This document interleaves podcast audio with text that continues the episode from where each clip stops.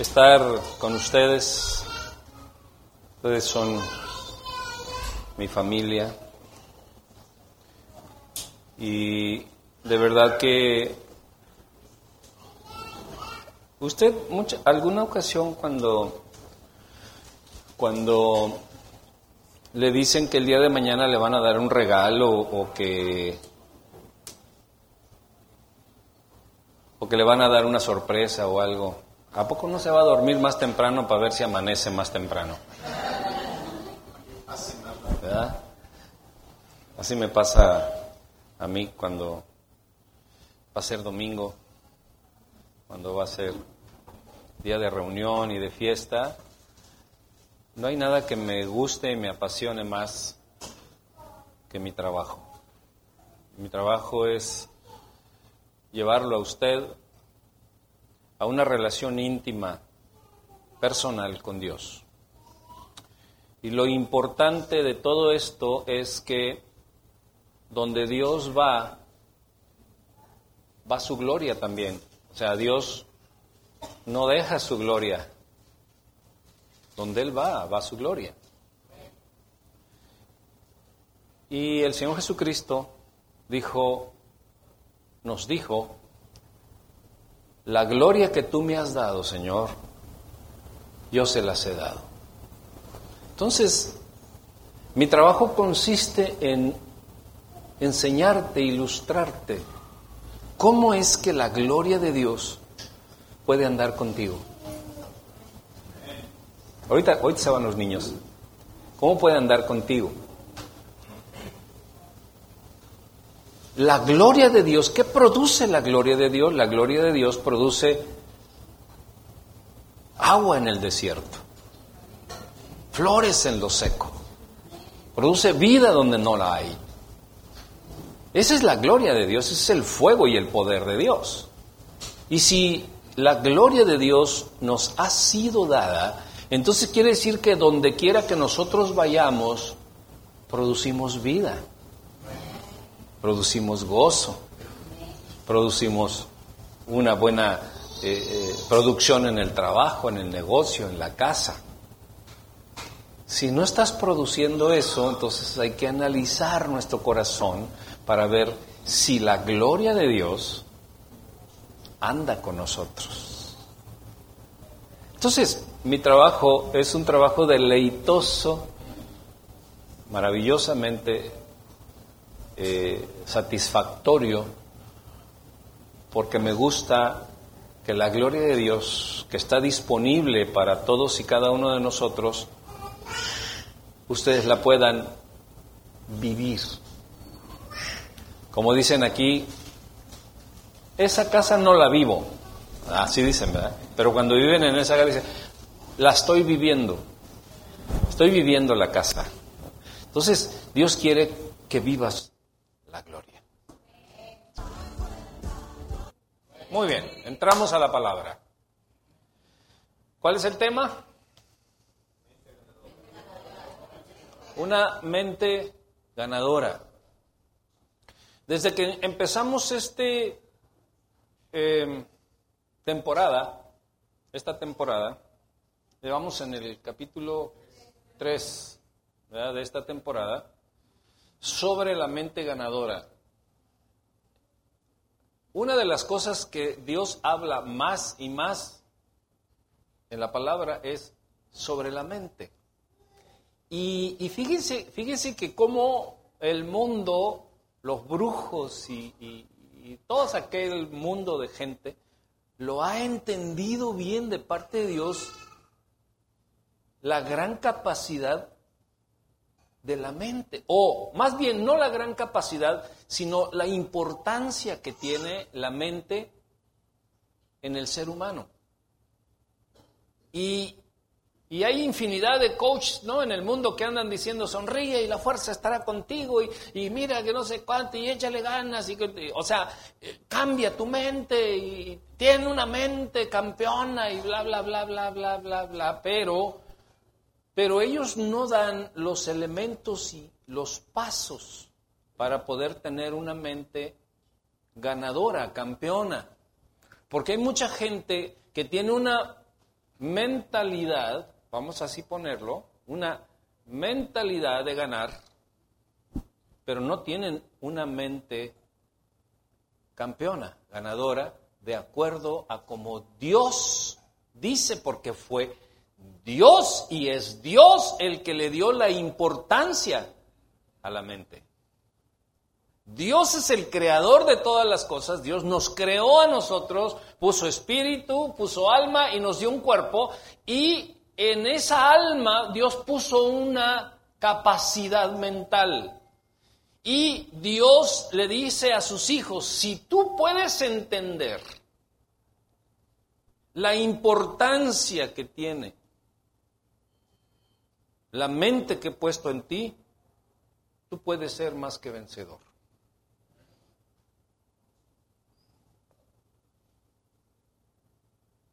La mente es, vamos a imaginarnos la Ciudad de México, ¿no? ¿Cuántos conocen la ciudad? Bueno, los que no han ido en mapa. Y ahí está. ¿Cuántas, ¿Cuántas líneas del metro tiene? Como 20. Pero siempre hay una línea más importante, un transborde, ¿cómo se le llama? Una estación donde convergen muchas líneas y todo esto, y de allí puedes irte a muchos lugares. Bueno, la mente tiene esa importancia, porque a partir de lo que tú piensas puedes partir, a partir de puedes partir. Mira, a par, ¿cómo dije? Ya hasta se me olvidó. Entonces, lo importante es que quiero ilustrar la importancia de la mente. Esta familia con propósito no es una congregación tradicional, es un centro de capacitación cristiano. Porque ¿de qué sirve que seamos religiosos? Amén. Seguro que sí.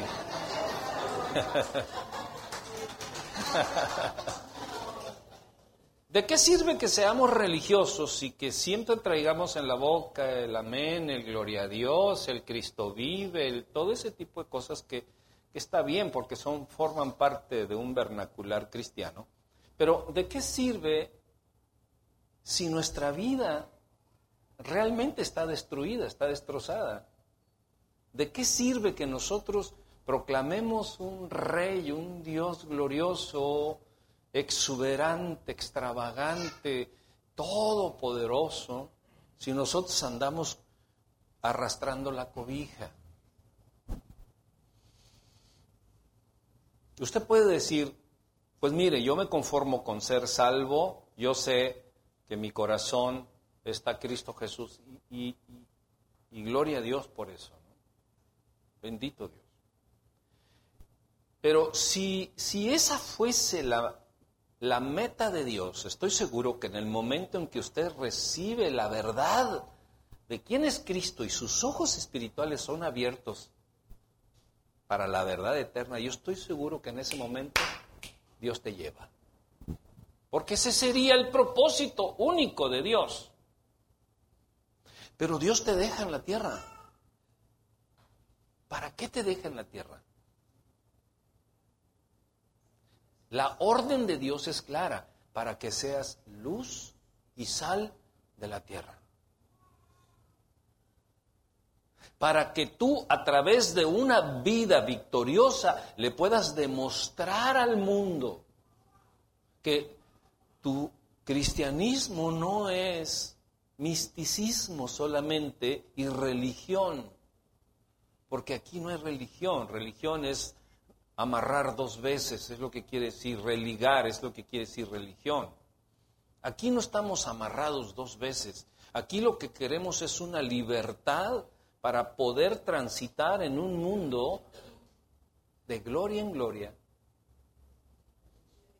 y de victoria en victoria. Que no sea una falacia eso que vemos ahí en la Biblia, sino que sea una realidad.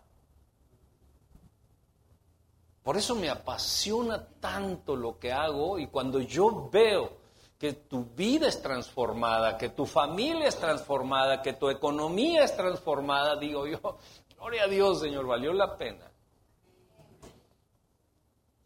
Pero todo depende de qué mentalidad tengas, porque puede ser que tú tengas un corazón nuevo,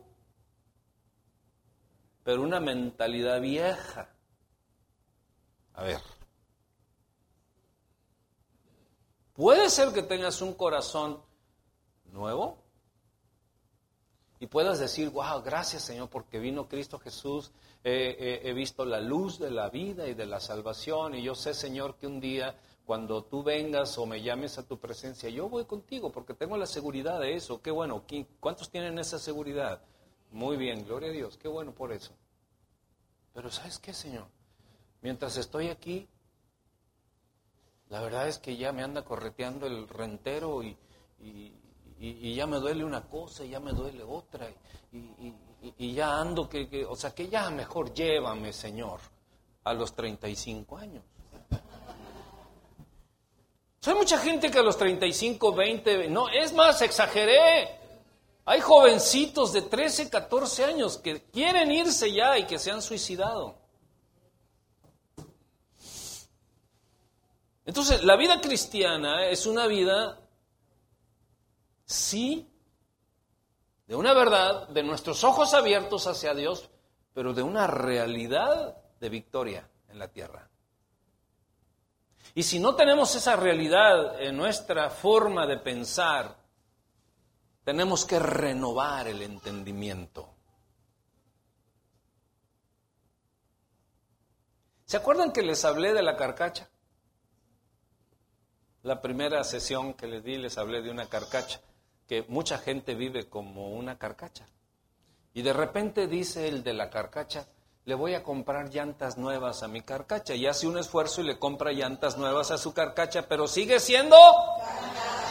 Sigue siendo carcacha. Diga, yo no soy carcacha. Yo no soy abusador. No, no, esa es otra. Entonces muchas veces estamos tratando de remendar la vida, poniéndole llantas nuevas a la carcacha en vez o de ser un carro nuevo. Así es de que en esta mañana levanta tus dos manos a Dios y dile, Señor, te entrego mi carcacha. No voltee a ver a nadie, por favor. No voltee a ver a nadie. Eh, eh. Te entrego mi carcacha, Señor y hazme nuevecito, Señor. No, no dije que se dieran de besos. Allá se está besando Chere y, el ojo está patíos. Hazme nuevecito, nuevecito, Señor. Muy bien. Nuevecito. Entonces yo, el punto número uno que les di para tener una mente nueva, una mente renovada, una mente campeona. Era que fueses una persona con definición, ¿verdad? Porque hay muchos que viven indefinidos. No están definidos como padres, no están definidos como esposos, no están definidos como esposas, no están definidos como hijos, no están definidos como cristianos, no están definidos en el trabajo, no están definidos en la iglesia, llegan a la hora que quieren, Deja predicar para arriba para no voltear a verlo. No están definidos. Cuando tú tienes una mentalidad indefinida, tienes problemas. No puedes tener una mentalidad ganadora cuando no estás definido en lo que eres. Y hay quienes no están definidos incluso ni con su sexo. Se miran al espejo y dicen, ay, estoy atrapado en el cuerpo de un hombre. ¿Qué es eso? O sea, no están definidos. O sea, diga conmigo, o sea. hay definición, si no hay una mentalidad con definición. Dime tú cuándo vas a ser campeón.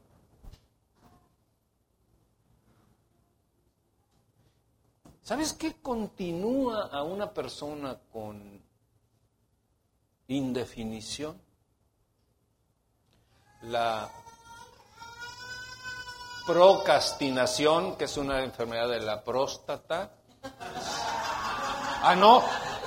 No, no, no, no, no es eso, ¿verdad? La procrastinación es dejar las cosas para después.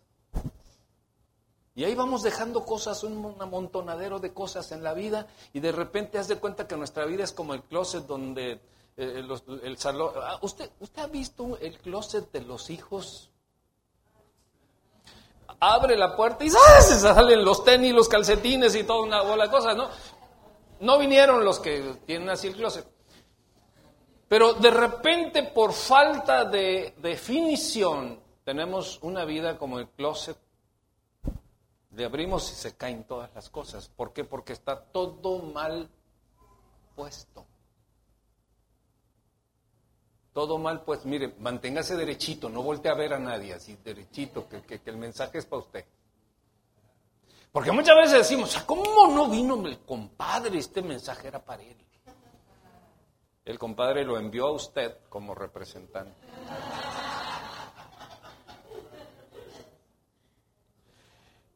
El punto número dos que nosotros vimos con respecto a esto es, usted debe de tener una mentalidad con dirección. Porque hay muchos que tienen muchos talentos, muchas cosas, pero no saben para dónde van. Y el que no sabe para dónde va, a lo mejor ya llegó y ni cuenta se ha dado. Entonces, si tienes una visión, entonces Sabes, porque sabes el rumbo.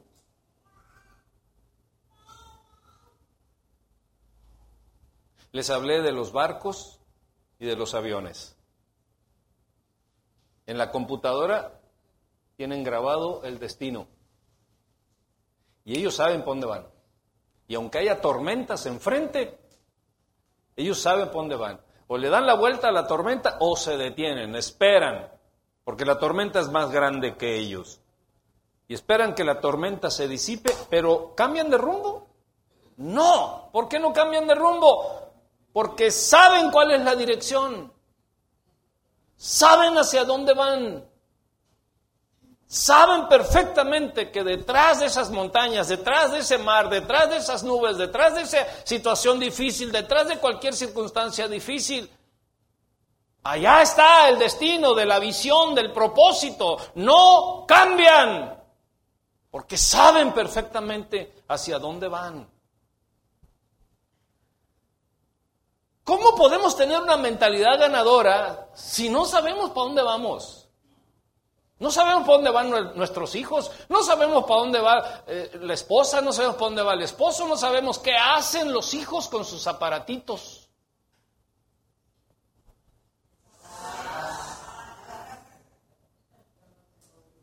Mire, de vez en cuando usted así cáigales de sorpresa a los hijos diga, préstame tu teléfono.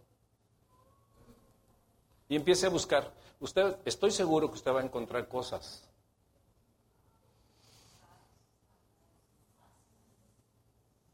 Usted va a encontrar, mi hijita, ¿cómo es posible que te... No, mami, me lo mandaron de la escuela, pero es que... Y luego le ves ahí, ta. Ah, ya tiene un historial tremendo, no es cierto. Tienes una adicción. ¿Usted sabe dónde andan sus hijos?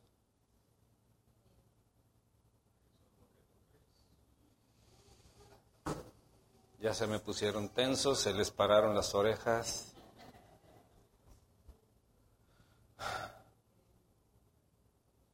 Dicen los chavos, iba bien la, la prédica, pero ya se metió en problemas. Entonces, si usted no tiene dirección, sus hijos no tendrán dirección. Si usted no tiene dirección, su esposa no tendrá dirección. Muchas veces pensamos, esperamos los varones que las esposas tengan dirección para entonces nosotros... Échame la mano, mujer. No, el varón es usted. Duro con ellas.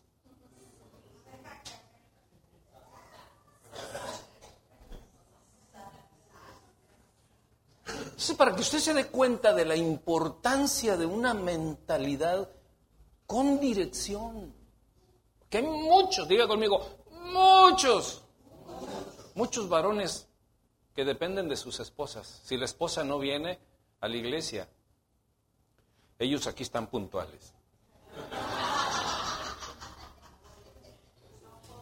No vienen, simplemente no vienen.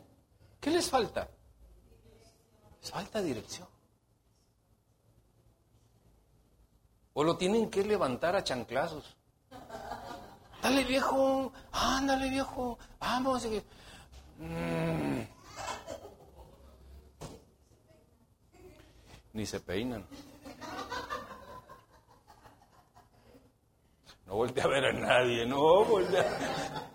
¿Eh? Entonces, una mentalidad con dirección es una mentalidad, diga conmigo, poderosísima. Porque una vez que tú estás en medio de la travesía y cuando has avanzado más del 50% de tu camino en la vida, es mucho más trabajo regresarte que seguir adelante. No, ¿no ha escuchado usted esa, esa palabra que dice la gente, uy, a estas alturas? A estas alturas del partido, pero no hace nada, se quedan a media cancha. ¿Y sabe usted qué es lo que sucede cuando alguien se queda a media cancha? Estorba. ¿Cómo se dice suegra en ruso? estorbo. No, no es cierto. No, es cierto, aquí está una suegra preciosa. Ah, portugués. Ah, sí. Sorga. ¿O cómo? Sogra. Sí, es una sogra. No es cierto, no es cierto, son blancas palomitas. Y el punto número tres que quiero dar hoy, para que usted tenga una mentalidad campeona, no le eche la culpa a nadie. Oh, es que mi suegra, es que... ¿Sabes que muchos hoy en la vida, muchos, otra vez diga conmigo, muchos, le echan la culpa al presidente? Mira cómo nos tiene el presidente, mira nada más, nomás está pensando en, ¿de dónde es él? de Tabasco, más está pensando en Tabasco y que nosotros qué, O sea, el que no tiene dirección le echa la culpa a todo el mundo. Y si le echa la culpa al presidente, pues le echa la culpa al que se le atraviese, a quien sea. Todos tienen la culpa, menos yo. Yo soy inocente. A ver, diga conmigo, yo soy inocente. A veces. ¿Eh? O casi nunca. Punto número tres de una mentalidad ganadora para que usted no le eche la culpa a nadie y para que usted siempre vaya al frente es esta. Una mentalidad con fe. Y usted puede decir, ya hemos escuchado mucho acerca de la fe. ¿Qué nuevo nos puede decir acerca de la fe? Ya hemos escuchado de la fe. Entonces, creer en lo que haces, eso es fe. Y cuando crees en lo que haces, escúchame, yo quiero que te vaya bien. Yo quiero aquí el estacionamiento ver lleno de Ferraris, de, de Maseratis, de, Lamborghinis, ¿qué más? ¿Cómo verían al hermano en un Lamborghini llegando aquí? Bugatti. Ahora, Usted puede preguntarse y decir, ah, entonces ustedes son una iglesia elite de esos de que, no, somos una iglesia que somos el cuerpo de Cristo y que somos luz y sal de esta tierra.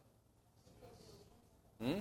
Y que tenemos derecho a grandes bendiciones de Dios, porque Dios nos dice que tenemos que renovar el entendimiento para que podamos comprobar y conocer la buena voluntad de Dios, agradable y perfecta. Eso es lo que dice Dios.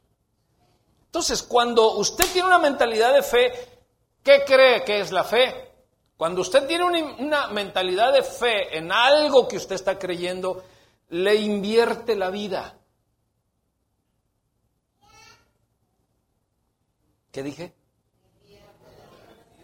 Mire, lo único que palpita, siente, respira, se emociona, imagina, se enamora, se apasiona, tiene inteligencia, tiene creatividad, tiene espíritu, tiene alma y tiene cuerpo, se llama vida.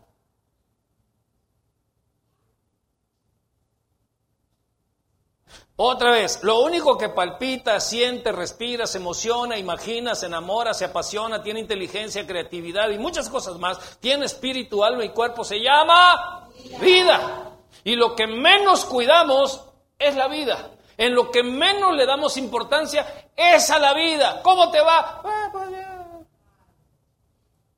me tocó vivir con esta. Y ella dice, pues a mí me tocó con este. Y, pero a ti cómo te va? Ah, 2, 3, 3, 2, más 2, más 2, 1 que 3, 2 que 2, 3. Porque lo que menos importancia tiene para nosotros es precisamente la vida.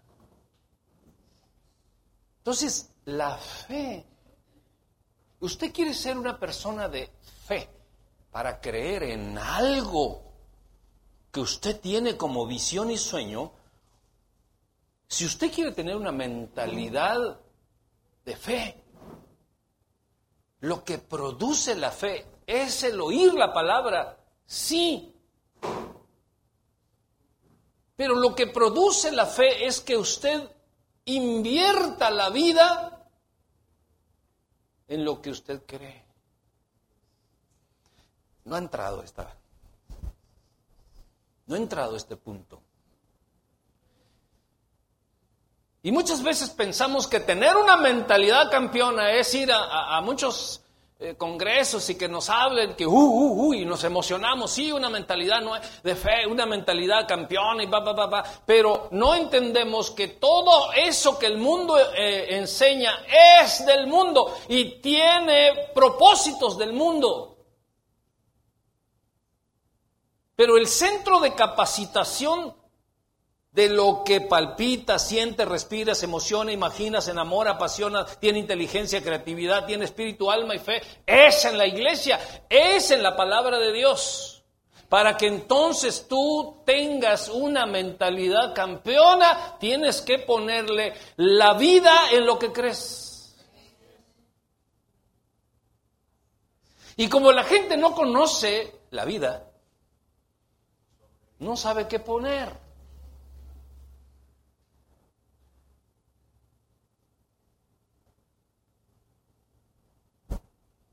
Tú le, preguntas a la gente, oye, ¿qué es la vida? La vida. Mm. respirar, ¿no? No, no, no, pero ¿qué es la vida? La gente no sabe qué es la vida. Pregúntale que está a un lado, oye, ¿qué es la vida? Ahí te hablan mi vida. Si no sabes qué es la vida, entonces no sabes qué invertir en lo que crees.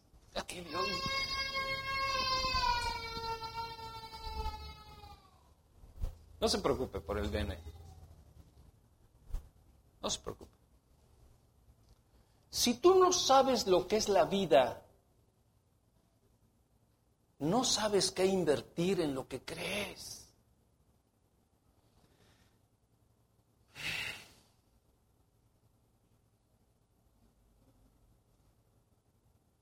Yo, yo, yo, yo veo cómo hay, hay mucha gente que arriesga tanto sus vidas en cosas por nada, por nada. No, voy a aguantar cinco centímetros, digo cinco minutos sin respirar en el fondo del mar y que para romper el récord de no sé qué, me voy a aventar en un paracaídas que no sé qué, y ahora voy de un edificio, y ahora voy a caminar de noche a las tres de la madrugada sobre Tepito para que vean que no me pasa nada. O sea, la gente arriesga la vida porque no sabe, ni entiende, ni conoce el valor de la vida.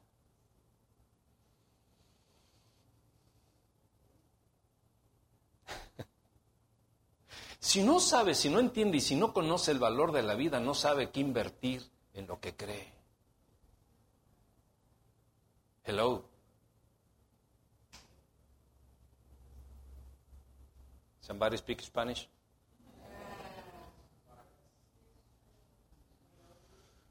Yeah, I do.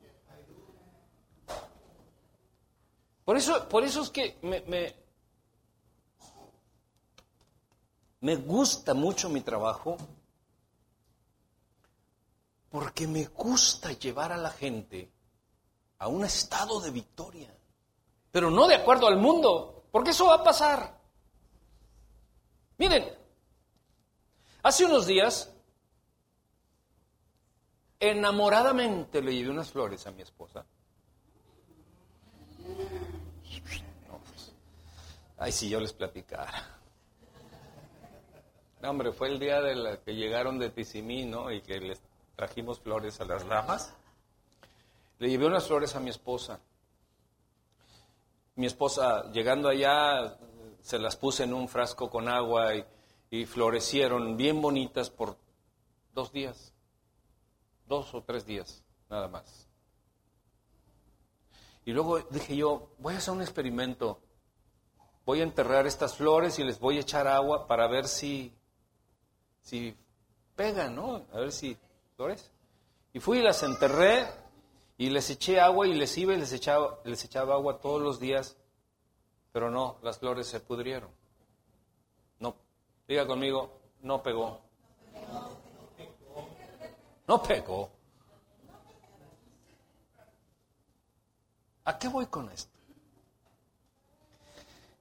Que hay muchos y muchas que quieren vivir una vida floreciente sin estar pegado a la raíz que es Dios. Y pueden florecer bonito dos días, tres días. Al cuarto día ya se les ve lo marchito. Volte a ver al que tienes a la izquierda, a la derecha. No, mejor no, el Dice, no, dice a mi marido lo que le crece es la panza.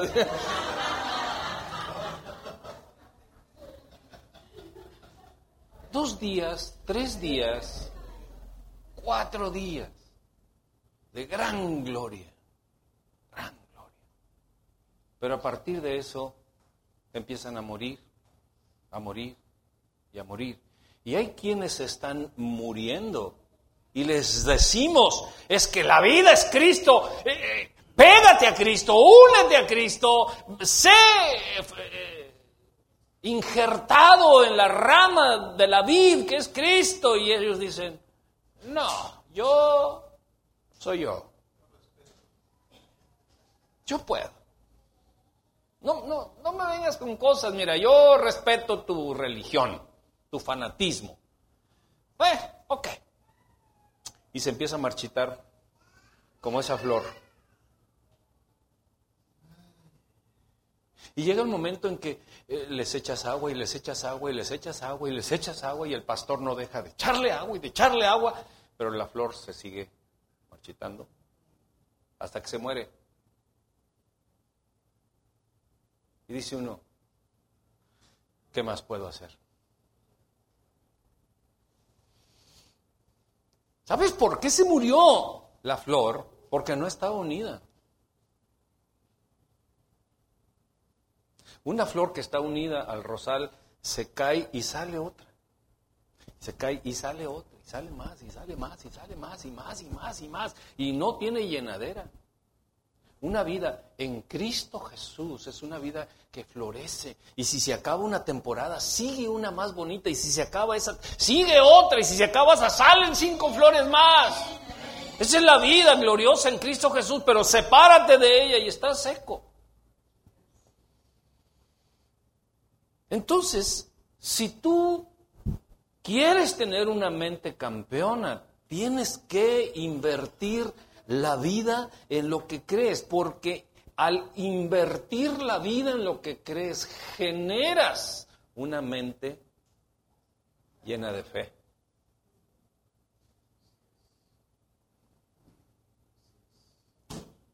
No hay nada que mueva la mano de un Dios maravilloso que cuando alguien invierte su vida en sus promesas gloriosas.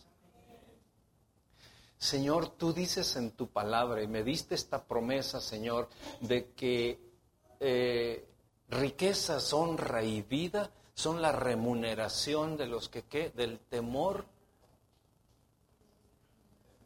de Jehová. Esa es una promesa. Riquezas, honra y vida son la remuneración de los que honran a Dios y del temor de Jehová. Le voy a meter la vida a esta promesa. Pero si no sabes qué es la vida, nos quedamos en blanco. ¿Qué es la vida? A ver, contéstenme. ¿Qué es la vida? Es la creación de Dios, ¿qué más? Eres tú.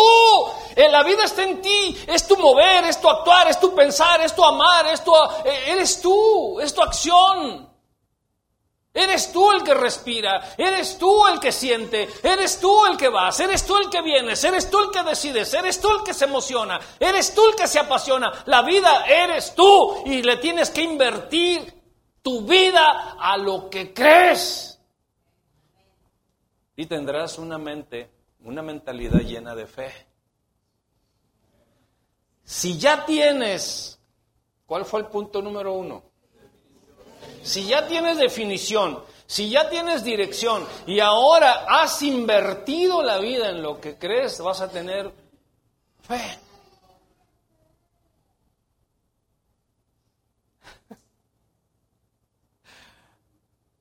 Y se requiere, volteame a ver por favor, se requiere que hagas palpitar tu corazón, que vuelvas a sentir la vida, que vuelvas a sentir el reto, que vuelvas a sentir el coraje, que vuelvas a sentir la determinación, la dirección, la definición. Es necesario que vuelvas a vivir.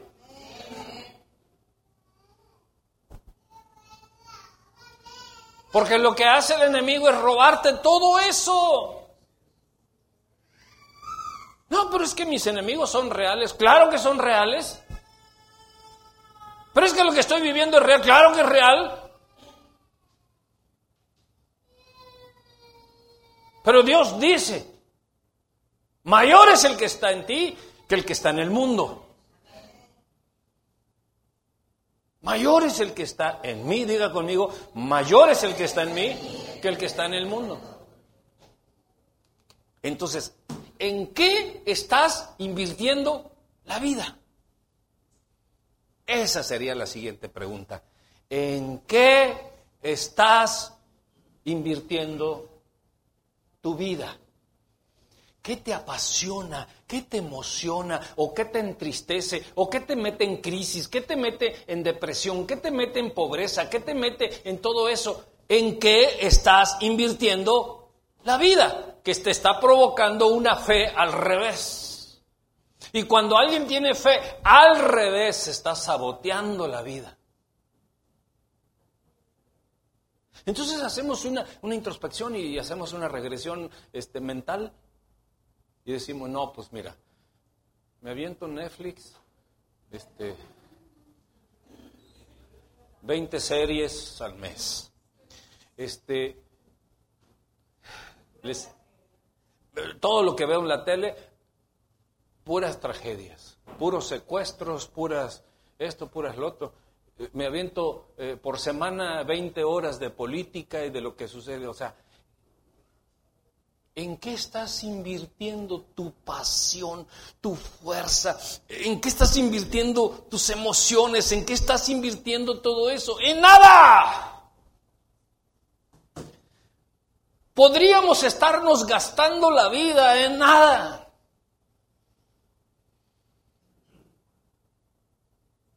Y quejarnos toda la vida de lo que sucede a nuestro alrededor.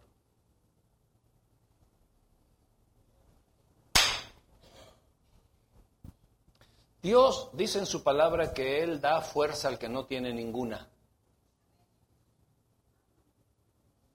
Y la pregunta sería, si ya no tienes fuerza ninguna, es ¿en qué te gastaste las fuerzas?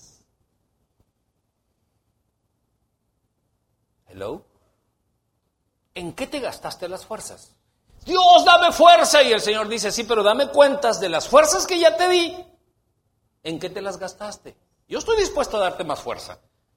Pero dame cuentas de en qué te gastaste las fuerzas que te di. No, Señor, no te metas conmigo. La verdad es que, pues sí, he tenido errores como todo mundo los tiene. Pero no te metas con mis macetas. Ah, bueno, pues entonces síguete. Porque fuerzas no tienes. Te las gastaste todas. Ahora sí, con todo derecho, te voy a dar el permiso de que voltees a ver a la persona que está buena y que le digas en qué te estás gastando tus fuerzas.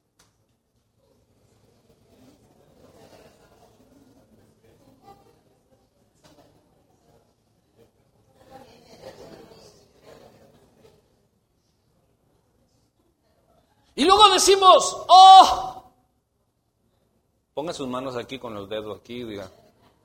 No son orejas de burro, ¿eh? no son, no son, no son. Oh, ¿quién podrá defenderme? Andamos buscando en el mundo que nos socorran, que nos rescaten, en vez de venir y decirle, Señor, Señor, mira, sí, realmente las fuerzas que me diste, Señor, fui un irresponsable y las gasté en esto, en esto y en esto, Señor, pero, pero yo, Señor, te pido perdón y, y Señor, yo quiero que tú limpies mi corazón y me arrepiento de ese camino y de haber sido, ¿por qué no? Soberbio, Señor, en desperdiciar las fuerzas que me diste, Señor, pero ahora entiendo, ahora comprendo, Señor, que que fui negligente en todo eso y me humillo delante de ti, entonces el Señor te da nuevas fuerzas. Den un aplauso al Señor. No he visto a nadie, pero absolutamente a nadie que sea triunfador, que no le haya puesto la vida en lo que cree. ¿Cuántos creen en el Señor Jesucristo? ¿Le has puesto la vida? Eh, eh, ¿Me puede repetir la pregunta, pastor? Porque a fin de cuentas, nuestro Señor Jesús es con quien habitaremos eternamente. Si ponemos la vida. Volteme a ver, no se haga como que la Virgen le habla.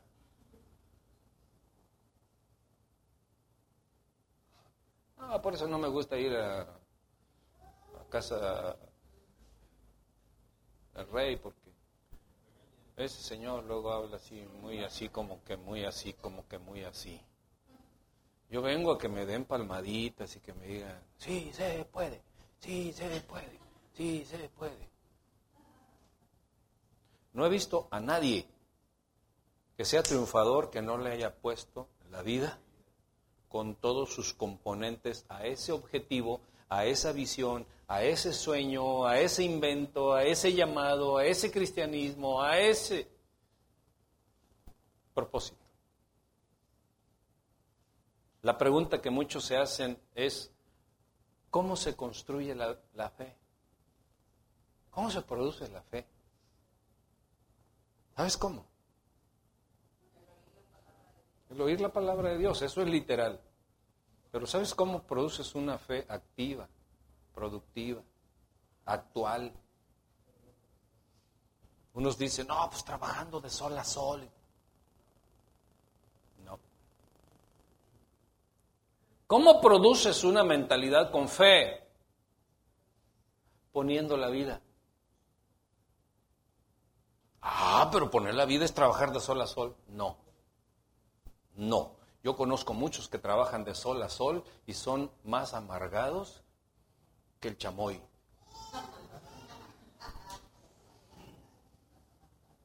Porque no pusieron la vida, pusieron un afán, que es muy diferente a poner la vida.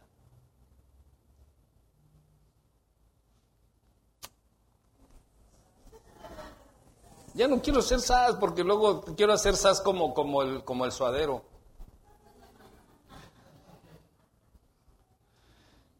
Pero es que yo, yo, no yo, Él quiere que a ti te vaya bien. De verdad, Él quiere que a ti te vaya bien. Y Él está esperando que pongas la vida en sus promesas para bendecirte. Mateo 17, 20 y terminamos. Dice así, Jesús les dijo, por vuestra poca fe, porque de cierto os digo que si tuvieres fe como un grano de mostaza, Diréis a este monte, pásate de aquí allá y se pasará, y nada os será imposible.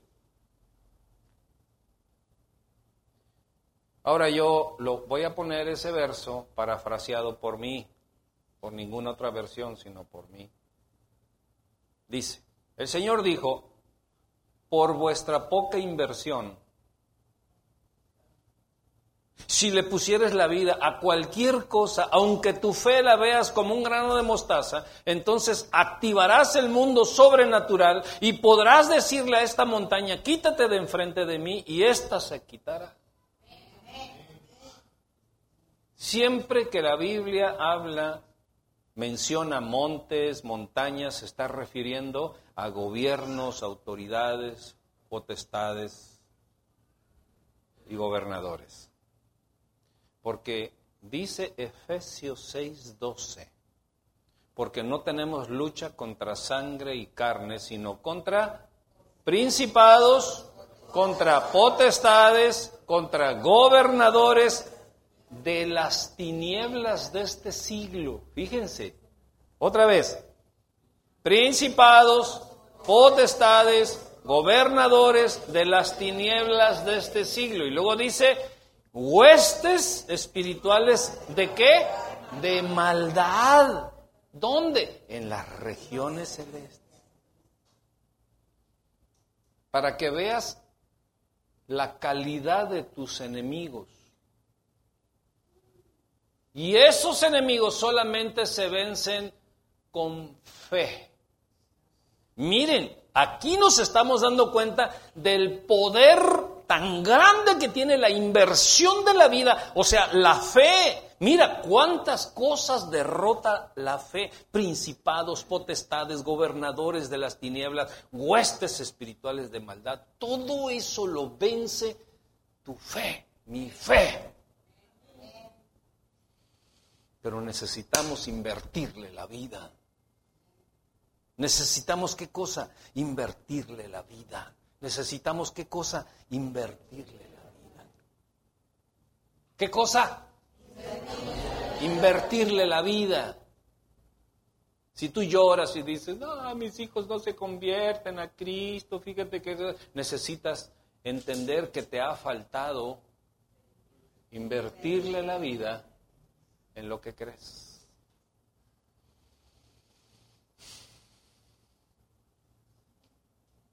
Porque aquí todo se acaba.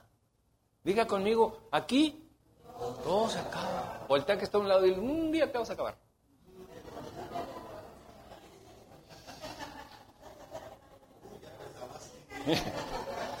y voltea así, ¿no? Y dice, uy, ya te acabaste. Como eso fue lo que dijo él.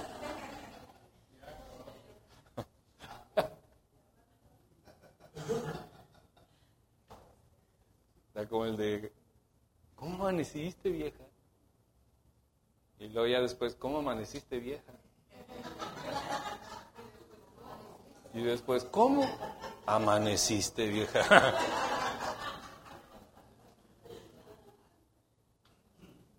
¿Cuánto poder hay ahí? Pero necesitamos ver en qué nos hemos gastado las fuerzas que anteriormente Dios nos dio. ¿En qué te gastaste tu juventud? ¿En qué te gastaste tu economía? ¿En qué te gastaste tu matrimonio? ¿En qué te gastaste tus hijos? ¿En qué te gastaste? ¿En qué? ¿En qué?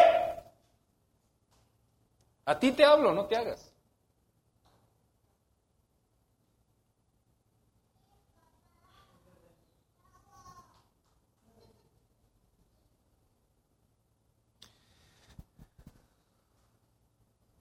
Creo que ahora sí me van a dar tomatazos al salir.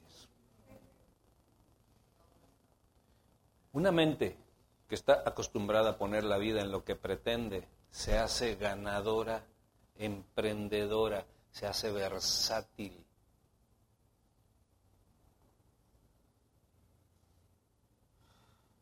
No te me duermas.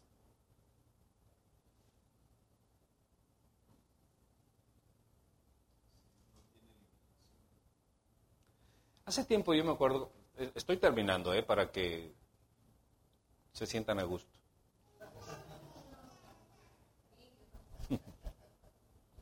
Hace tiempo daba el ejemplo de un tiburón en su ambiente. Le dije al pastor, póngame un tiburón ahí en el mar, en su ambiente. Un tiburón en su ambiente, te voy a decir cuál es la primera impresión que da un tiburón en su ambiente terror, es temible. Y no cualquier pez le hace frente. Mira, así eres cuando le has puesto la vida a algo. Eres temible.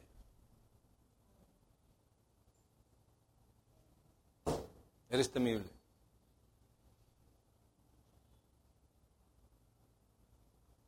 Cuando Samuel fue a buscar, a, ungir a David, llegó a la tribu donde estaba y lo vieron de lejos y le dijeron, es pacífica tu venida al profeta Samuel. ¿Por qué le dijeron eso? Porque era qué? Era temible. Y en la boca de ese profeta estuvo el destino de ese pueblo, de David como rey y de todo Israel. Y yo te voy a decir una cosa, en la boca de este siervo está tu destino. Aunque me digas, ay, qué presumido. Tantos pastores que hay y tantos profetas que hay. Y este Señor se atribuye cosas. No, aquí estás frente a mí. Y lo que salga de mi boca produce tu destino. Y algunos no lo quieren oír. Se hacen, voltean para arriba, voltean para abajo, se van al baño, se regresan, se, echan un coyotito. Porque cuando alguien te señala el destino, lacera tu corazón.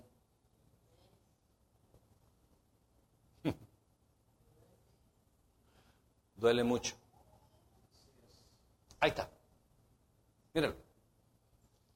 ¿Cuántos le quieren entrar ahí? ¿Sabes en cuánto tiempo tardaría la lucha contigo y con él?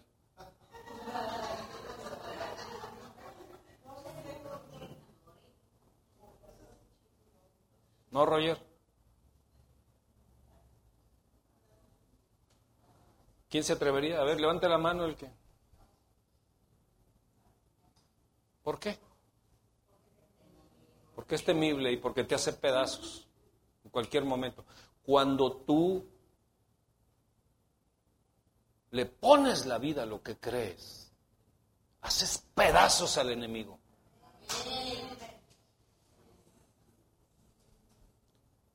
Se va la pobreza, se va la tristeza, se va la, enfermedad, se va eso, se va. Y aunque andes enfermo, hay fuerza sobrenatural para destruir al enemigo.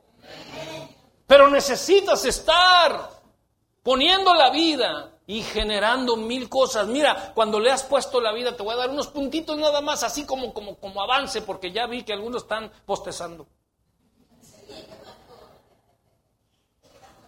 O ya les dio miedo el tiburón. En primer lugar, cuando tú tienes una mente de fe, donde le has invertido la vida, generas, punto número uno, generas un ambiente de trabajo, generas un ambiente de acción, un ambiente de movimiento y lo que se mueve produce. Normalmente cuando no tienes una mente de fe, no produces nada. ¿Y por qué no produces nada? Porque no has generado un ambiente de movimiento, de acción. Señor, bendíceme, Señor, bendíceme. Padre, bendíceme. Señor, bendíceme. Padre, bendíceme. Ya te lo dije. Bendíceme, Señor. Si no, me voy con los testigos de Jehová.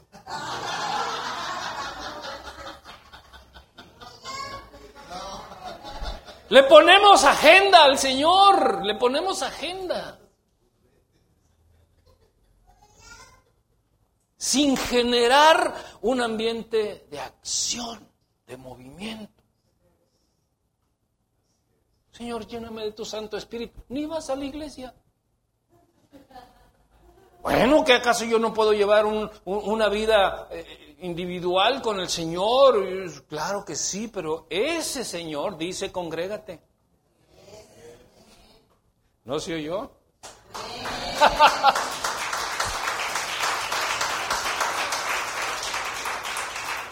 Entonces, punto número uno, tienes que generar, o el que tiene una mentalidad ganadora, porque ha entendido que le ha invertido la vida, al invertir la vida genera acción, acción. Esposas, dejen a los maridos que tengan acción, se apasionen por el trabajo y todo y esto, porque, porque producen un ambiente de acción. El problema es cuando ese ambiente los domina a ellos. Ese es el problema.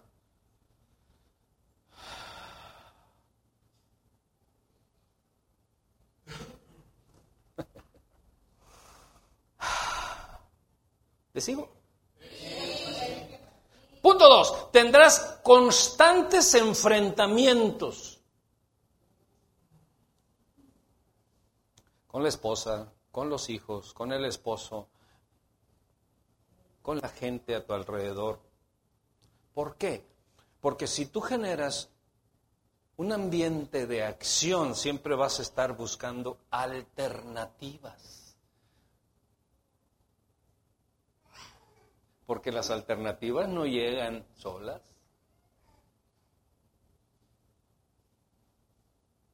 ¿Qué dije? Entonces vas a tener un ambiente de enfrentamiento. Prepárate. Ponle guantes a las manos espirituales, no a las manos físicas.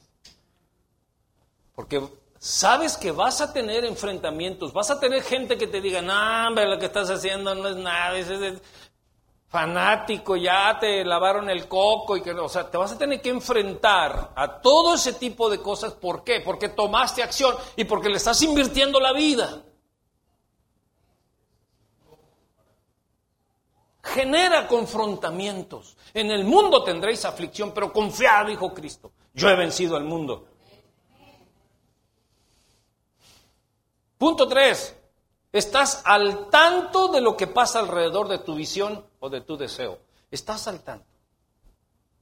¿Qué le pasa a una señora embarazada? ¿Qué es lo que más ve? mujeres embarazadas. Mira, yo pensaba que era la única, y hay una acá, y otra allá, y otra por allá.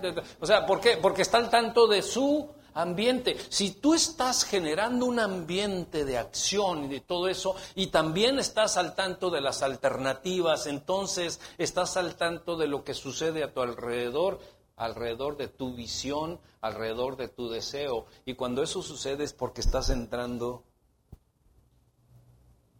en una mente ganadora.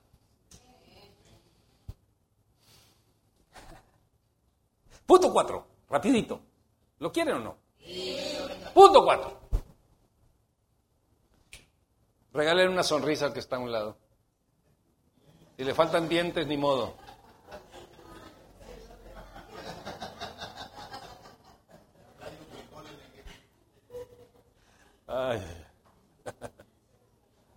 Punto número cuatro, disfrutas lo que haces.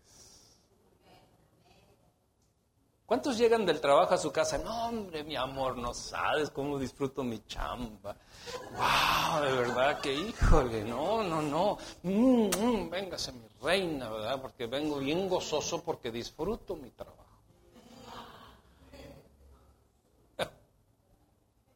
No, hombre, este viejo, este jefe, que quise qué, que no sé cuánto, y el calorón que hace, y tengo que ir, que tú no te das cuenta que yo salgo, y, las friegas que me pego,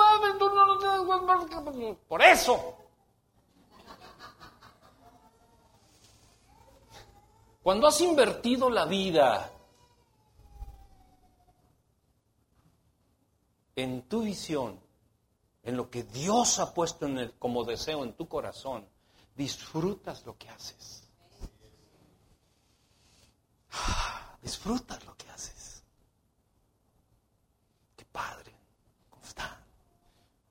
Yo en las mañanas que nos saludamos, oye, qué guapo estás, qué bonita te ves, mira nomás qué bonito vestido traes, mira, disfruto lo que hago, disfruto lo que hago, los disfruto a ustedes, me gustan, ustedes todos me gustan, los quiero a todos. Disfruto, disfruto lo que hago.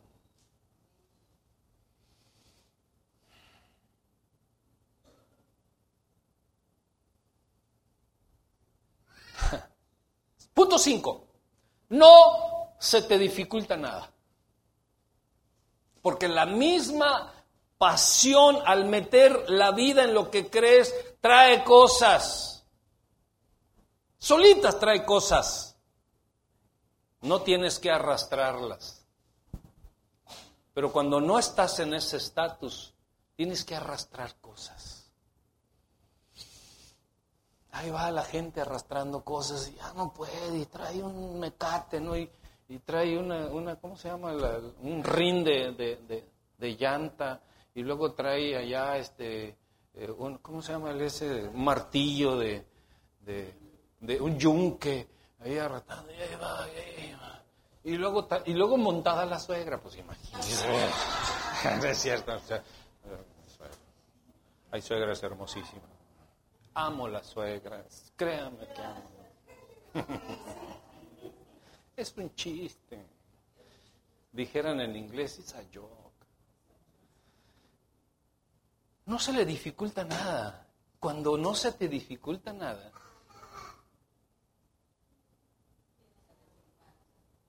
tienes satisfacción. No hay nada que te dé mayor satisfacción que las cosas grandes se te hagan fáciles.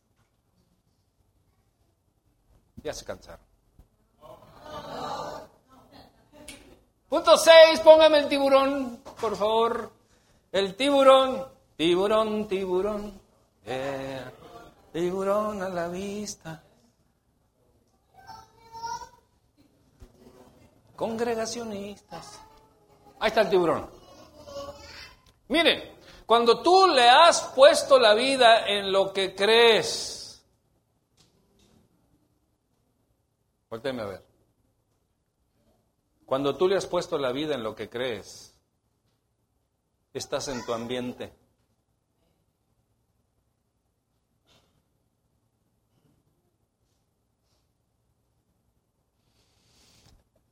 La iglesia, tu casa, debe generarte un ambiente de gloria, un ambiente de cobertura, un ambiente de hermandad, un ambiente de victoria, un ambiente de adoración, de alabanza a nuestro Dios. Estamos en nuestro ambiente.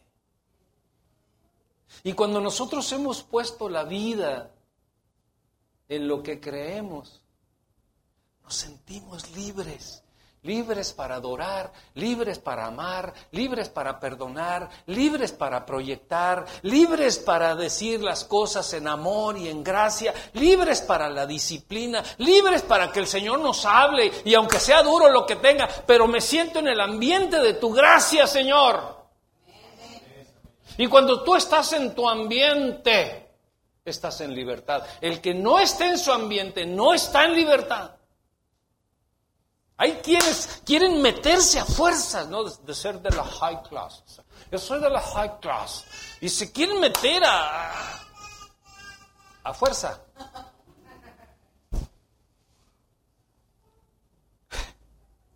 Pero sabes que no es su ambiente. Porque para entrar a la high class necesitas tener por lo menos 20 a 30 millones de dólares. Una ofrenda de miércoles.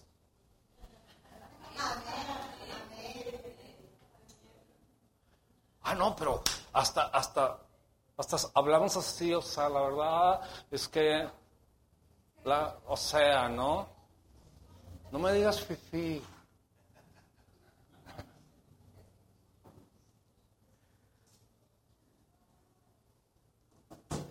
No son libres. ¿Por qué no son libres? Porque no están en su ambiente. Pero ¿qué tal los que dicen pipi, pipi, pipi? Esos son libres. En su mundo son libres porque están en su ambiente. Cuando tú vienes a la iglesia y no estás en tu ambiente, no eres libre. Estás pensando, ¿y a qué horas nos vamos? ¿A qué horas deja de gritar ese viejo? O sea, Hello. Entonces, cuando estás en tu ambiente, fíjate que salen cosas bien bonitas. Te das cuenta que nuevamente estás sonriendo. Habías dejado de sonreír no sé desde cuándo. Y por eso muchas veces la gente cuando no está en su ambiente y deja de sonreír por el propósito, busca muchos chistes en el mundo para sonreír por lo menos de algo.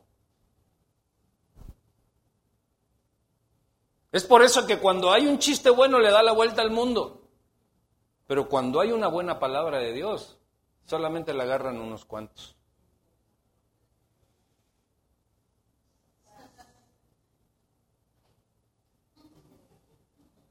¿Qué le diré? ¿Qué le diré? Pero cuando estás en tu ambiente hasta te sale lo poeta. Oye, soy un poeta. No me había dado cuenta que soy un poeta. Mira nada más las cartas de amor que te estoy escribiendo. ¡Wow! He compuesto canciones para el Señor. Ahora sé tocar la guitarra y, el, y, ahora llego temprano. Llego temprano a la iglesia. ¡Oh! Diga conmigo, ¡hurra! Y hay algunos que dicen, Siguiente punto, pastor.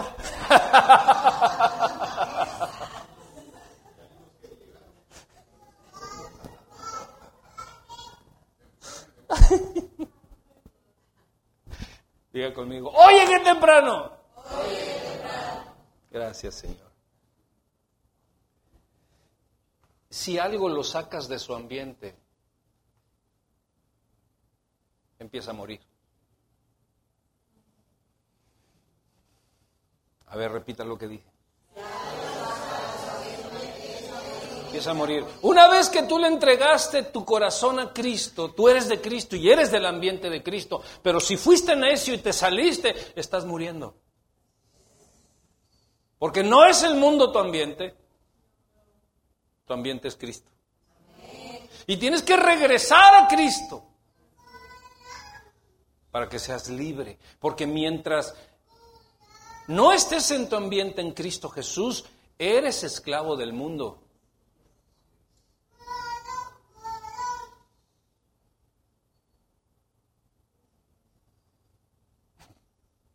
Y hay muchos que andan muertos vivos. ¿Cómo dije? Hay muchos que andan muertos vivos. Pregúntale que está a un lado, ¿estás vivo?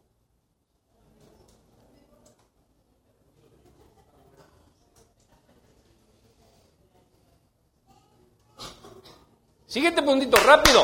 Está dispuesto a pagar el costo, lo que sea, lo que sea. Cuando estás enamorado, ¿qué le dices a la morena? Vamos al restaurante, mi amor. Sí, claro.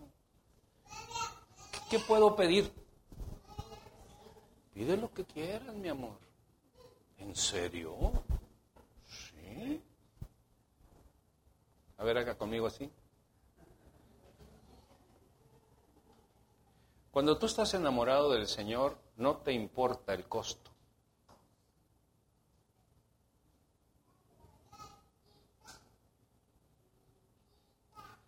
Hay que ir todos los domingos a la congre, ¿sí? Hay que ir los miércoles a capacitación, sí. Hay que mandar a los hijos, sí. Hay que ir a Tizimín los varones. Amén, amén, pastor. Póngame la lista. ¿Cuánto hay que dar? De una vez doy, ¿verdad? No importa el costo cuando tienes una mente ganadora. Hasta ahí. Tengo como 20, pero... Cuando estás en tu ambiente y cuando estás con una mente ganadora, te da vigor y mayor fuerza que la que tú jamás te imaginaste tener.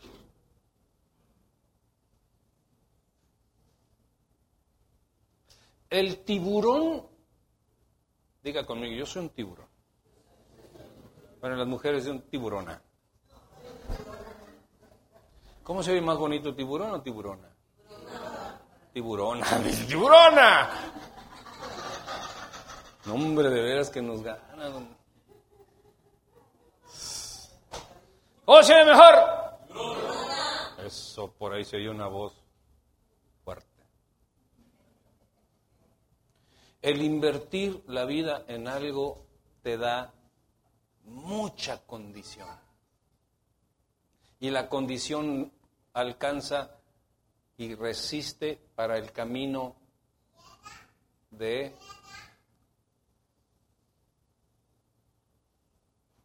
largo alcance. La vida no se acaba hasta que se acaba.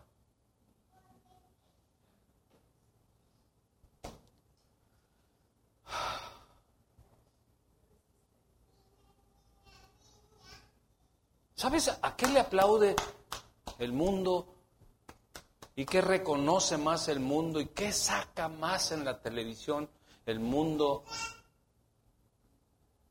En las, en las Olimpiadas, aquel que gana los 100 metros. Es la carrera más famosa, más pagada, más este, televisada, más pasada en el mundo, eh, la carrera de 100 metros. Pero ese que ganó la carrera de 100 metros, ponlo en un maratón, no aguanta nada. Ponlo en un maratón. Ese de, que, es el más rápido del mundo. 100 metros, rápido, ¡pum! Ponlo en un maratón que es de resistencia El mundo está queriendo correr carreras de 100 metros. Tienen prisa en todo, pero no tienen condición para el largo alcance. Póngase.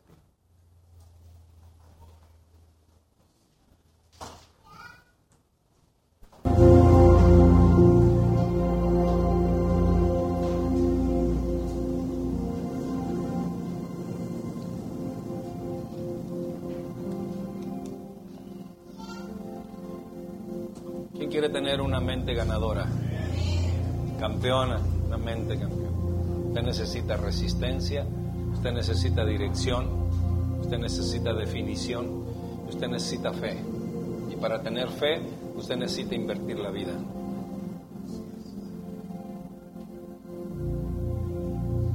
Pero como dije anteriormente, tiene un costo. Un costo que muy pocos están dispuestos a pagar.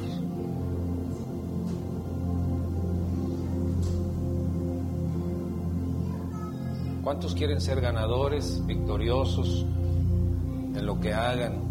que tenga la dirección de Dios, que tenga el ambiente de Dios, que tenga el propósito de Dios, que tengas una mentalidad ganadora, no de acuerdo al mundo, sino de acuerdo a Dios. Eso es lo que fundamenta. Cierra tus ojos. El Señor va a hacer una transformación en este momento, una transformación mental.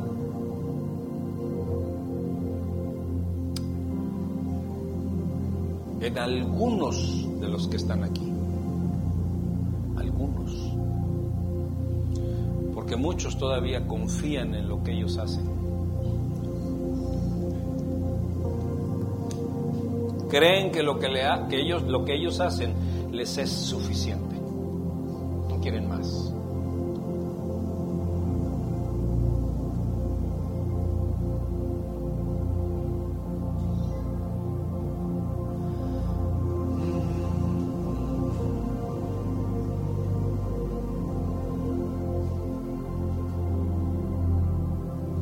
Deja que el Espíritu de Dios que está en este lugar sea el que transforme mente y tu corazón. Deja que así sea. Cierra tus ojos, que no te importe nadie. Olvídate de todos. Eres tú y Dios. Eres tú y Dios. Tú y Dios solamente. Levanta tus manos a Él. Levanta tus manos a Dios.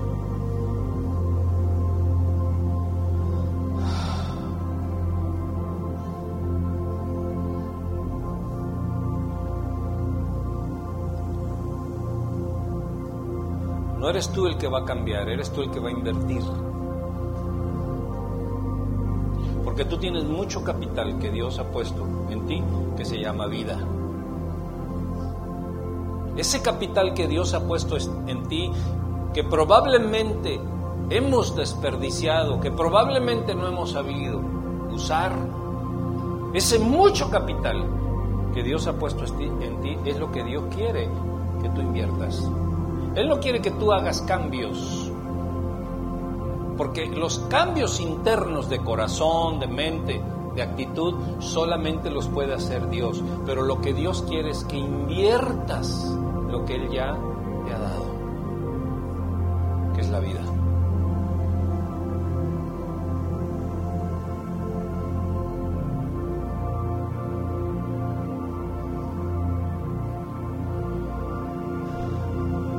dudáis, hombres de poca fe? Mirad los lirios del campo, que ni aun Salomón se vistió con tanta gloria. Y, si, y si esos lirios del campo que en la mañana son y en la tarde ya no son, Dios los ha vestido con esa gloria, ¿cuánto más no hará con ustedes? Así es de que en este momento levanta tus manos y dile, Señor y Dios, el capital de vida que has puesto en mí, quiero invertirla. Quiero invertirla en el reino. Quiero invertirla en el propósito para tener una mentalidad victoriosa, ganadora. Ahora sé, Señor, que no existe la buena suerte, que tampoco existe una mentalidad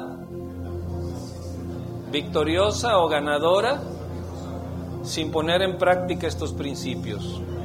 No existe una mentalidad ganadora sin definición, sin dirección y sin fe. Ahora yo quiero invertir mis valores en estos tres elementos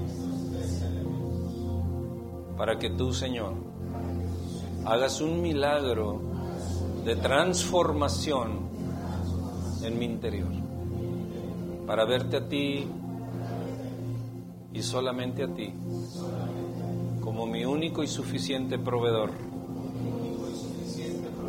de victorias y de glorias. Te entrego, Señor, mi vida. Te entrego los valores de mi existencia.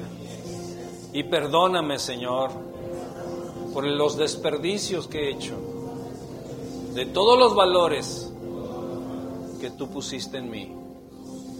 No quiero presentarme ante ti un día y que tú me digas, ¿qué hiciste con los talentos que yo puse en ti?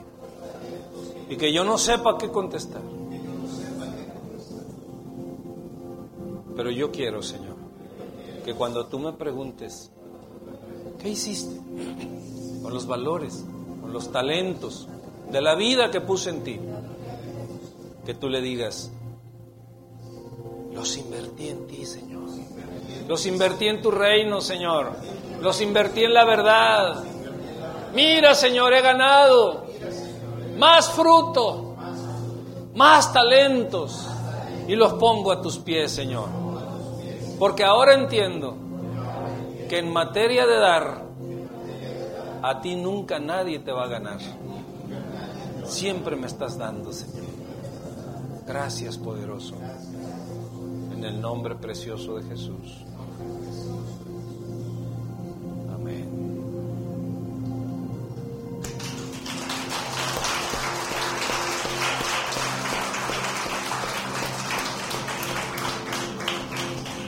Si usted necesita, hemos terminado, si usted necesita oración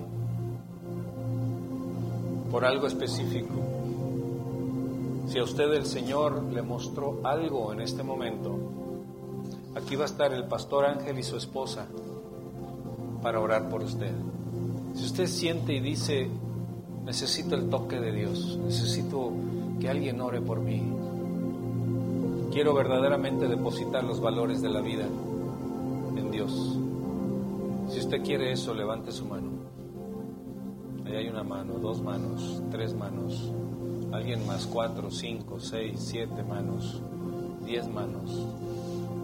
Muy bien. Vamos a despedirnos y ahorita que nos despidamos, los que levantaron sus manos vienen al frente, pastor y su esposa van a orar por usted. Padre, te damos gracias por esta reunión y te damos gracias, Señor, por la vida.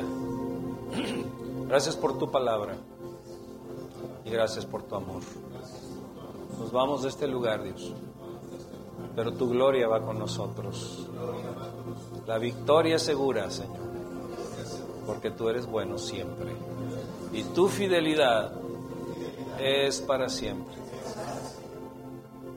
Y ahora que la paz que el mundo no da, el amor que tú nos refrendaste en la cruz con tu Hijo Jesucristo, la paz que el mundo no da y la dulce comunión de tu Santo Espíritu vaya con cada uno de nosotros desde ahora y para siempre en Cristo Jesús. Y el pueblo de Dios dice,